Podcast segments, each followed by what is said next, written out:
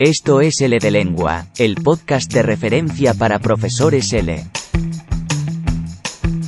Ideas para la clase, actividades, tendencias y todo lo que necesitas saber sobre la enseñanza del español.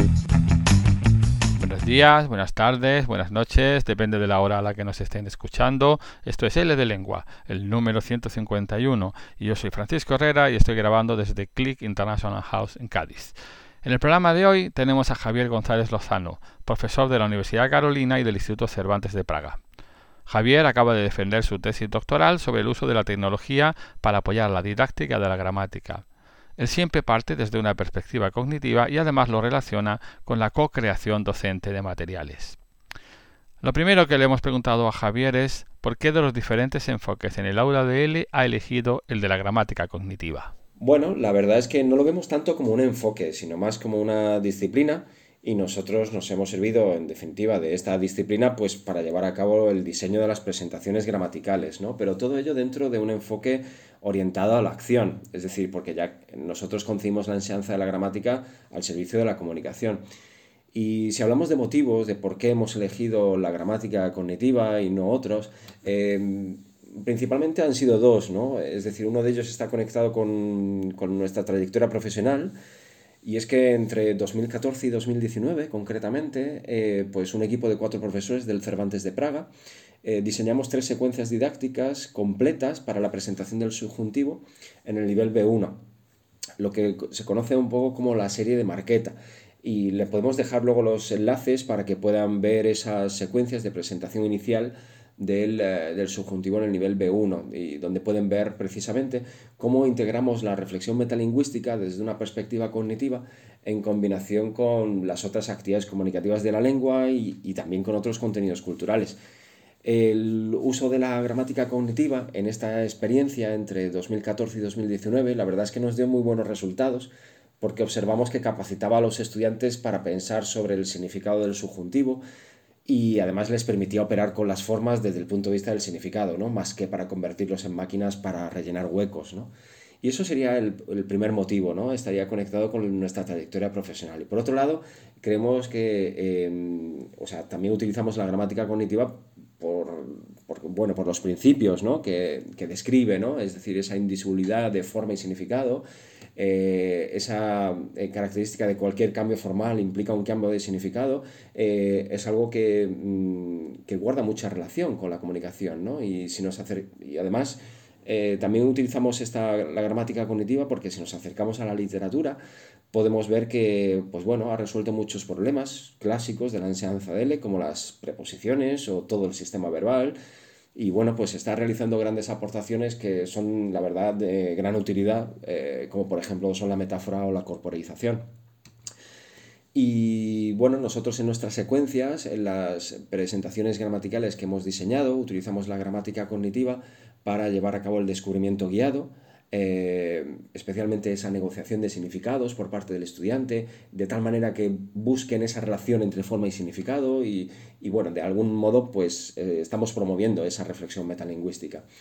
Eh, también hemos utilizado la gramática cognitiva para lo que es la inducción de la regla en sentido estricto y por supuesto para las comprobaciones, para las actividades de comprobación de la regla, digamos, a través de actividades de input estructurado la tecnología en ese sentido tiene creemos que tiene un alto potencial y así lo hemos visto también en nuestra tesis doctoral, pues sobre todo porque me permite representar visualmente el significado de las formas gramaticales, lo cual facilita el acceso y en definitiva la comprensibilidad de, esos eh, contenidos gramaticales que estamos representando. Hemos de pensar que este, el uso de imágenes animadas, eh, característicos de la presentación de contenidos gramaticales con tecnología, pues ayudan a simular y de alguna manera activar esa representación mental del lenguaje, ¿no?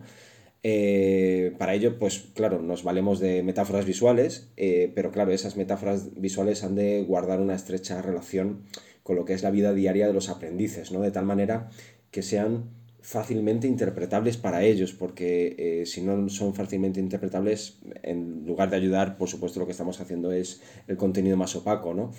Entonces, eh, a través de esas metáforas visuales que guardan relación con la vida de los aprendices, es una muy buena manera de hacer que la gramática sea más comprensible.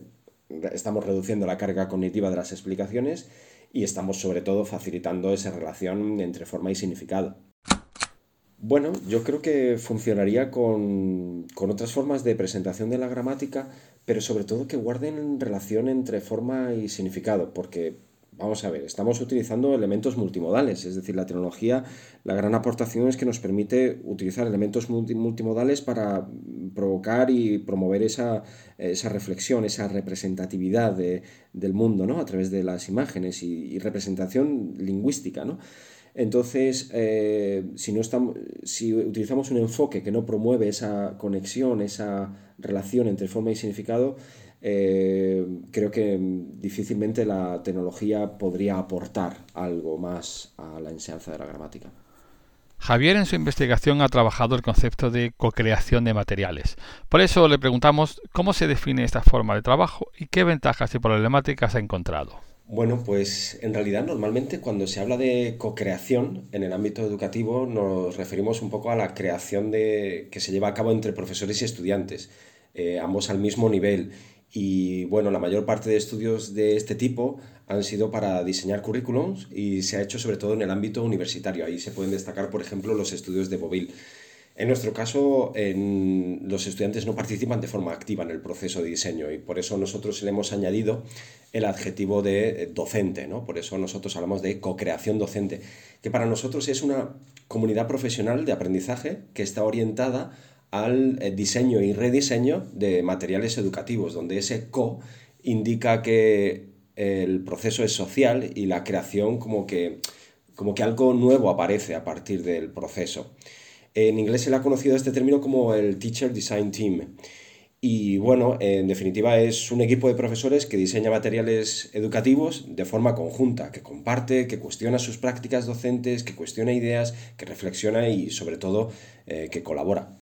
Bueno, hablar de ventajas, yo creo que en primer lugar tenemos que decir que favorece el desarrollo profesional de los docentes, porque, a ver, los profesores comparten, eh, cuestionan críticamente su práctica y lo hacen además de forma continua, reflexiva, colaborativa. Y todo ello para promover su propio conocimiento y también las habilidades, ¿no? Y todo ello orientado al diseño de materiales. Eh, por lo tanto, esos materiales también se ven afectados, es decir, es, un segundo, es una segunda ventaja que podríamos eh, identificar, ¿no? Es decir, el hecho de que el trabajo en equipo, por supuesto, optimiza eh, la calidad de los materiales, porque eh, se multiplican las ideas y las perspectivas durante el diseño inicial, pero también durante los procesos en los que eh, esa mm, actividad se lleva al aula, se implementa, se analiza desde múltiples perspectivas y se rediseña todo, con todas esas actividades de rediseño que, hemos realizado en el equipo. Y por tanto, el equipo está supervisando y analizando críticamente todas las propuestas desde múltiples perspectivas y creemos que eso es un valor eh, muy, muy fuerte con respecto a la creación de forma individual. Y bueno, luego por último, eh, en este sentido de optimizar el desarrollo de los materiales, creo que habría que mencionar que también contribuye a que la implementación sea sostenible, ¿no? porque al final eh, no es lo mismo que una persona diseñe materiales y diseñe materiales y lo diseña de acuerdo con su propia concepción eh, y, luego que, el resto de los compañeros los utilicen, los lleven a la práctica, pues a veces resulta más eh, complicado. ¿no? Bueno, saliendo de, este tema, yo creo que también además habría que mencionar la importancia de lo que supone para el profesor, para su propia motivación, porque digamos que el profesor cuando trabaja de forma aislada en la creación de materiales, digamos que el proceso es más eh, tedioso y cuando está en, equipo, pues bueno, donde no llega uno, llega el otro, ¿no? Entonces eh, yo creo que siempre se multiplican las ideas, se multiplican las perspectivas y eso es eh, siempre positivo. Y bueno, por añadir una, última ventaja, creo que podríamos decir que em, se produce lo que hemos denominado así entre nosotros el virus de la co-creación docente, ¿no? El virus en el sentido de que transforma los equipos educativos, porque, bueno, fruto de esta colaboración, pues lo que ha sucedido en nuestro grupo es que, eh, pues, por ejemplo, cuatro profesoras eh, realizaron un taller de forma conjunta, ¿no? Otros dos profesores realizaron otro taller de forma conjunta, o eh, otro profesor, pues, a partir de lo que, del producto desarrollado, eh, trata de crear un producto más, ¿no? Entonces yo creo que em, realmente es transformador y que realmente sería, es muy positivo implementarlo en los equipos docentes.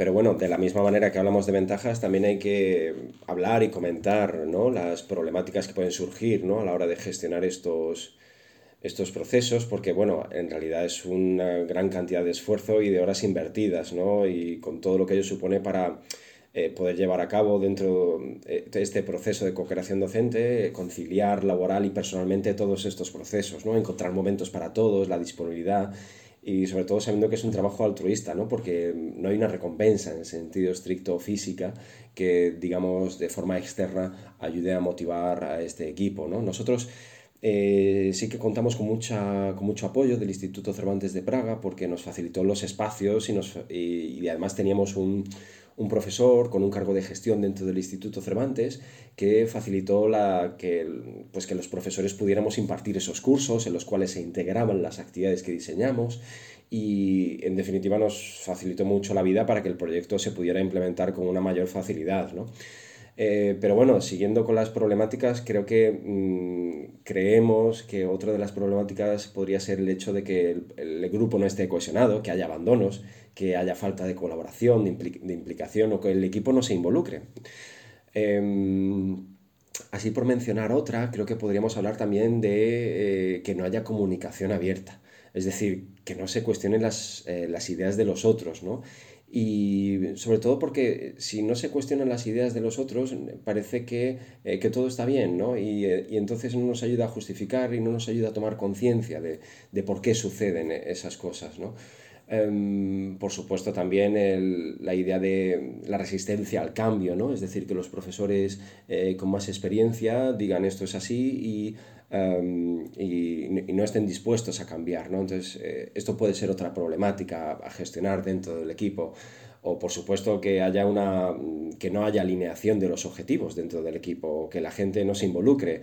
O, y bueno, en ese sentido, creo que es muy importante destacar la figura del gestor porque el gestor al final es una persona muy importante dentro del equipo que puede ayudar eh, con la planificación, con la organización, con la distribución de, eh, de las actividades, la organización de los tiempos y de los espacios eh, puede ayudar a gestionar esta problemática, en definitiva.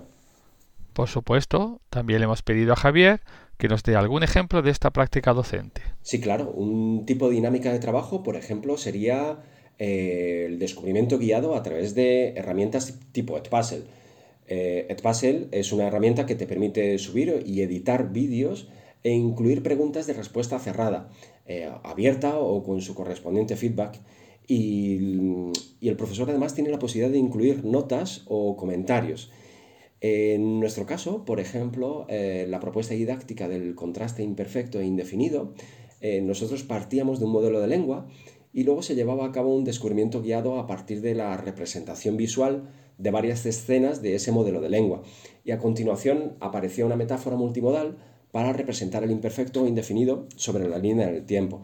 En el caso del indefinido, eh, la metáfora multimodal consistía en una linterna que iluminaba un segmento de la línea del tiempo que está delimitado con unos corchetes y que cuando aparecen eh, simulan eh, el sonido de una puerta que se abre y cuando se cierra el corchete el de una puerta que se cierra, que era ya una metáfora que también había sido utilizada por José Plácido Ruiz Campillo en la tercera gramática. Además, en, este, digamos, en la metáfora del indefinido, la escena que queda de fondo se torna en blanco y negro para representar esa idea de que la escena está completamente cerrada.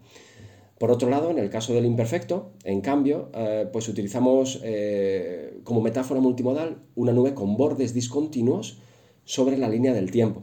Y la escena que aparece en el fondo permanece a todo color, para representar así la idea de que el imperfecto pues, eh, hace referencia a acciones que están en proceso.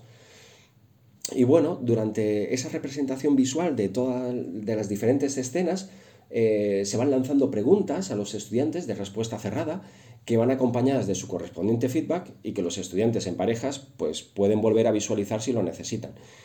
¿Y qué aporta esto? Pues, eh, pues la verdad es que el descubrimiento guiado del contenido gramatical, eh, pues digamos que se favorece la conexión entre la forma y significado a través de esa metáfora multimodal. el estudiante tiene la posibilidad de volver a visualizarlo, con lo cual pues, se respeta el ritmo de procesamiento de los estudiantes. Y además eh, pues, se facilita la interpretación de esa propia metáfora multimodal. ¿no? Eh, el estudiante, por su parte, pues, lleva a cabo la reflexión metalingüística de forma autónoma y en colaboración. Y el hecho de que se ofrezca feedback, ah, pues creemos y consideramos que favorece el aprendizaje autónomo. Porque lo que hemos observado en nuestro estudio es que los usos tecnológicos que se incorporan de una forma más natural son aquellos que cuentan con la interacción y la interactividad de los estudiantes, eh, que promueven su autonomía y, que, y especialmente durante la fase del descubrimiento guiado, porque según observamos al principio del estudio, em, si el profesor lleva a cabo la presentación de forma directa eh, con tecnología, Em, lo que observamos es que el, estudiante casi está como un mero eh, espectador y casi está, mm, el profesor lanza preguntas al grupo, y, eh, pero casi es, está jugando al frontón, ¿no? Está lanzando preguntas, los estudiantes responden sí o no, o casi no responden, responden con monosílabos. En cambio, a través de aplicaciones como las que hemos comentado de Edpuzzle, los estudiantes están negociando significados durante todo el tiempo, ¿no? Y están llevando a cabo ese descubrimiento de forma guiada, eh, de forma autónoma, ¿no? Em, por otro lado, otro de los usos que se incorporan de una forma más natural, pues son, por ejemplo, la sencillez del diseño. Es decir, de tal manera que sea fácilmente interpretable eh, para el estudiante y que desde el punto de vista del profesor, eh, lo que hemos observado es que em, si el diseño es complejo, el profesor al final está más pendiente de la tecnología que de la pedagogía. Es decir, está más pendiente de, de controlar la cacharrería que de, eh, que de enseñar el contenido gramatical que está trabajando, ¿no? con lo cual podríamos mm, hablar de casi un uso intrusivo de la tecnología en, la clase ¿no? durante la presentación de contenidos gramaticales. Por otro lado, eh, creo que podemos hablar del otro aspecto que contribuye a incorporar estos elementos tecnológicos de una forma más natural, es eh, guardar la coherencia entre los diferentes elementos multimodales, ¿no? porque aquellos elementos que no guarden coherencia eh, desvían la atención del profesor y de los estudiantes. Eh, y eso lo hemos observado, por ejemplo, con un elemento muy tonto, que es, por ejemplo, en, la actividad del contraste o la presentación del contraste ir y venir, llevar y traer, había un, en la escena había un pequeño supermercado le habíamos puesto como título del supermercado, le habíamos puesto Masilco, ¿no? porque es el apellido de mi mujer simplemente. Y en ese, mm, esa tontería eh, luego estábamos focalizando, aparecía la metáfora multimodal y eh, sin embargo, por el hecho de haber incluido eso, de repente el estudio, el observamos que el profesor y los estudiantes se vieron envueltos en una discusión en torno precisamente a la palabra masilco. ¿Y qué significa masilco? Masilco significa mantequilla, pero mantequilla, ¿qué significa mantequilla? mantequilla significa más lo en checo. ¿Y qué significa? Y estaban como locos intentando descifrar por qué eso estaba ahí, ¿no? Entonces el profesor de repente pues perdía eh, el control de, la situación y como veíamos pues ese, ese elemento que no era coherente con, el contenido gramatical que se estaba trabajando pues desviaba la atención tanto del profesor como de los estudiantes, en definitiva.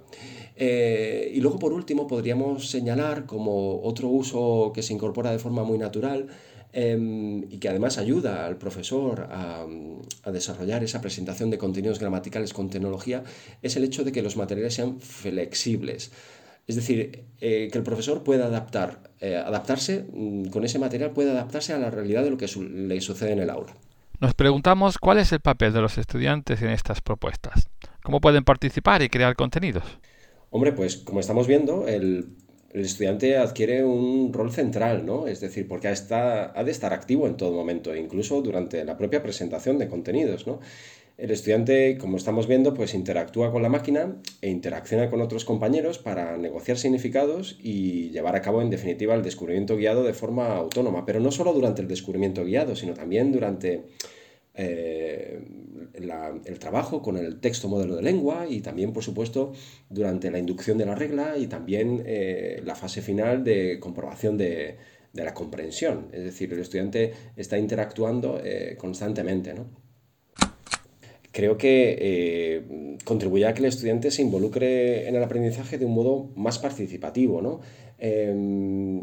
Esta idea o esta forma de trabajar la gramática consideramos que, eh, les prepara para afrontar retos. Los estudiantes eh, cuentan con las herramientas y han de aprender a administrarlas para alcanzar la información que necesitan. Y bueno, mm, además creemos que se favorece una visión del aprendizaje como algo social, es decir, eh, el desarrollo de estrategias para aprender en colaboración, en definitiva.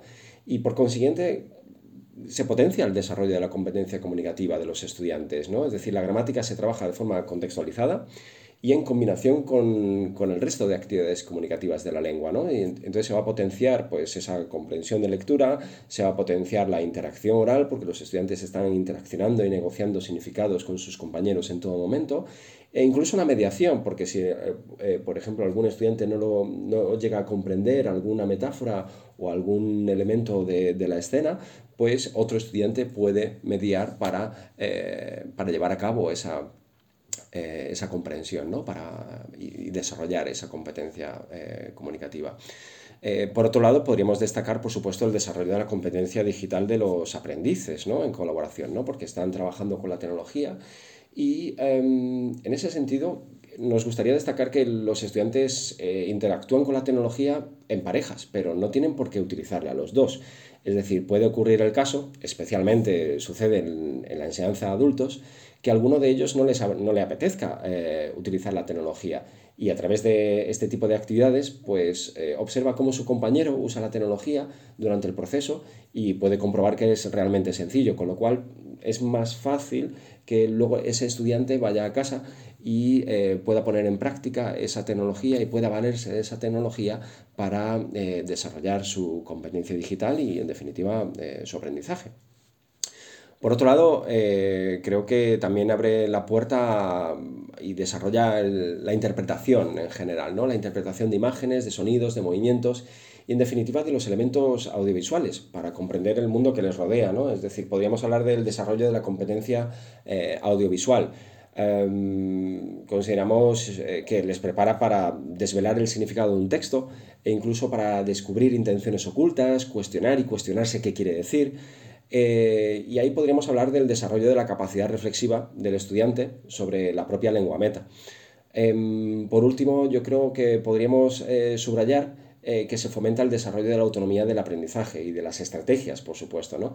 Es decir, ese desarrollo de la capacidad de aprender a aprender a través de procedimientos inductivos. Estamos viendo que se pone mucho en valor el descubrimiento guiado y la negociación de significados a partir de la interacción con otros estudiantes y bueno, en definitiva, consideramos que fortalece la independencia de pensamiento, de juicio y, de acción también. Y para terminar la entrevista, le hemos pedido a Javier algunos consejos para diseñar y co-crear materiales digitales sobre gramática de manera efectiva. Como estamos comentando, creemos que es fundamental que exista un espacio para la interacción y la interactividad del estudiante pues para que esa presentación eh, no se haga de un modo frontal y que el estudiante no adopte un papel pasivo, ¿no? Es fundamental que haya coherencia entre los elementos multimodales y el contenido gramatical, que se presenta y que esa metáfora multimodal sea fácilmente accesible e interpretable. Pero además que el profesor facilite el acceso a esa interpretación, que no lo deje solo al estudiante.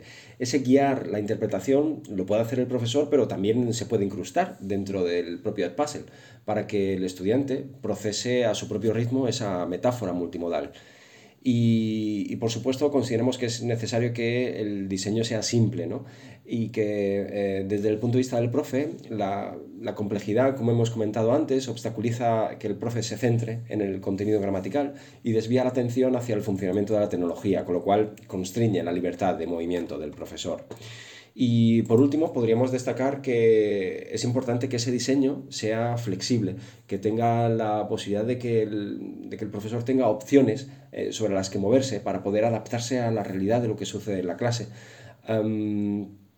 Eh, por ejemplo, nuestro trabajo lo hemos conseguido a través de enlaces internos dentro de la propia presentación de diapositivas, de tal forma que el profe no ha de transitar por toda la presentación de diapositivas, sino que puede dar saltos, entre comillas, dentro de su propia presentación para atender las necesidades que surgen en la clase.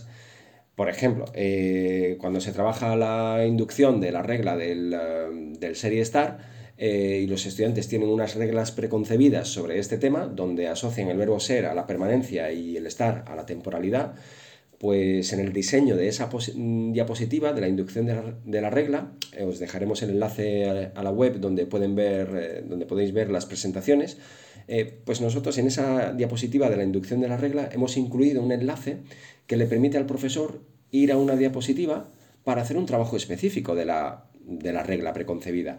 y, después de hacer ese trabajo específico de la regla preconcebida, puede hacer clic en otro enlace y puede volver al mismo eh, punto de la presentación en donde se encontraba. Y todo esto, como hemos comentado, pues lo hemos eh, conseguido a través de un enlace interno en esa diapositiva de la inducción de la regla y el profesor sabe que lo tiene ahí, eh, que puede usarlo o disponer de él en caso de que surja este problema en concreto en el aula. por tanto, consideramos que, en definitiva, es fundamental esta característica de la opcionalidad para que el profesor no se sienta atrapado por la tecnología y sobre todo pueda dedicarse a hacer su clase sin que la tecnología obstaculice o dificulte pues esa enseñanza o aprendizaje de la gramática. Y bueno, en relación con, eh, con algunos consejos para la co-creación docente, creo que en primer lugar mm, hay que destacar la importancia de contar con apoyo institucional. Eh, si fuese un apoyo también económico, eso es, la verdad es que sería muy positivo para el equipo, obviamente, pero eh, si se puede contar sobre todo con un apoyo para que nos facilite los espacios, para que el grupo se reúna y especialmente para que los profesores del equipo puedan pilotar las actividades en cursos específicos, eso ya la verdad es que facilita muchísimo eh, el trabajo ¿no? y facilita mucho el, el funcionamiento de este equipo de co-creación docente. Eh, si hablamos de la composición, creo que eh, sería importante que esos equipos fuesen lo suficientemente pequeños como para que se conozcan todos, pero al mismo tiempo lo suficientemente grandes para que haya variedad de ideas. Por ejemplo, en nuestro equipo éramos eh, siete personas y creo que funcionó, funcionó bastante bien ¿no? en ese sentido. Em, además, sería bueno que la mayor parte del equipo contara con experiencia previa en el diseño de materiales, y no obstante, en ese sentido también hay que destacar el valor de incluir dentro del equipo a personas con poca trayectoria profesional o poca experiencia en el diseño de materiales, ya que van a experimentar un notable desarrollo profesional precisamente a partir de la participación eh, en un proyecto de estas características. Em, otro de, los consejos que podríamos dar es eh, pues que haya mm, respeto y confianza en el equipo, es decir, para que los componentes eh, puedan ejercer la comunicación de forma abierta y es decir que puedan decir lo que piensan sin miedo a equivocarse y creemos que esto es una muy buena forma de avanzar en la optimización del diseño de los materiales ¿no? Eh, y además por supuesto es necesario que la mayor parte o sea que todos los componentes todos los miembros del equipo estén motivados para trabajar con el resto de, personas ¿no? Eh, y en ese sentido pues es importante además que estén abiertos al cambio otro de los aspectos que podríamos mencionar es em, que haya equilibrio en el reparto de las tareas, porque es importante que cada miembro pueda desempeñar eh, su propio papel dentro del equipo. Em, es importante que se anticipen los contenidos, haya algún tipo de anticipación, algún tipo de trabajo fuera eh, o de forma previa ante a los talleres en donde se junta el equipo, porque eh, esto contribuye a que la interacción mm, de forma presencial, digamos que sea más equilibrada y sobre todo eh, la interacción sea, digamos, eh, bastante más profunda, ¿no? Es decir, que se aborden los temas, eh, digamos, con una reflexión previa desde casa y esto la verdad es que ayuda y, y digamos, agiliza mucho el ritmo del taller. Eh, no obstante, hay que cuidar eh, la anticipación de las tareas antes, de, antes de los propios talleres, porque en muchos casos, si se abusa de esto, puede producir que, el equipo mm, puede producir desapego ¿no? y que los miembros del equipo se involucren menos. ¿no? Em, y, todo, y todos estos aspectos, en realidad, digamos que mm, hay un factor determinante en todos ellos, que es que eh, es la figura del gestor. Eh, porque si queremos que nuestro equipo se involucre, eh, pues debemos ser flexibles y compartir, ¿no? Es decir, el gestor ha de ser además transparente con todos los procesos que subyacen al propio acto de, de co-creación docente y debe sobre todo transmitir apoyo, seguridad, confianza y también entusiasmo, por supuesto. Y sobre todo debe garantizar, en definitiva, la, la, eficacia del equipo. Em, además, consideramos que es muy importante que el gestor, mm, digamos, trabaje codo con codo con el equipo, es decir, que participe de forma activa en ese acto creativo como un miembro más, ¿no? Porque al, al final lo que hace es transferir seguridad y confianza al equipo y ayuda a tomar mejores decisiones, aunque si bien es cierto también corre el riesgo de monopolizar la, la interacción del equipo, ¿no? Por último, eh, creemos que sería importante contar con la colaboración de, expertos externos para optimizar el diseño de las propuestas didácticas, porque la verdad es que esto a nosotros en nuestro caso nos ayudó mucho, em, pues desde el punto de vista de la gramática pedagógica, de la gramática eh, cognitiva y desde, y desde el punto de vista del uso de la tecnología en el aula. ¿no? Y bueno, pues en definitiva, pues eh, que haya comunicación, que haya coordinación, que haya equilibrio de las contribuciones de los miembros, que haya apoyo mutuo, esfuerzo y, cohesión. Como se puede ver, el trabajo de Javier González Lozano es un aporte muy relevante para la enseñanza de la gramática. Desde L de Lengua os animamos a seguir sus aportaciones y a consultar los enlaces que dejamos en la web. Muchas gracias Javier por tus propuestas. Muchas gracias a ti, Fran, por ofrecernos este espacio para compartir nuestro trabajo. Hasta luego.